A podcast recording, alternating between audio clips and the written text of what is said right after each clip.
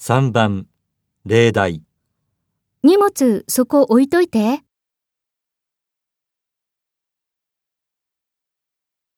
1、あの川で泳いじゃいけないよ。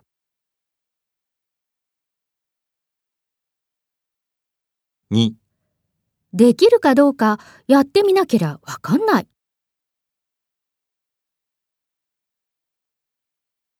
3、毎月20万円ももらってんのにまだ足んないの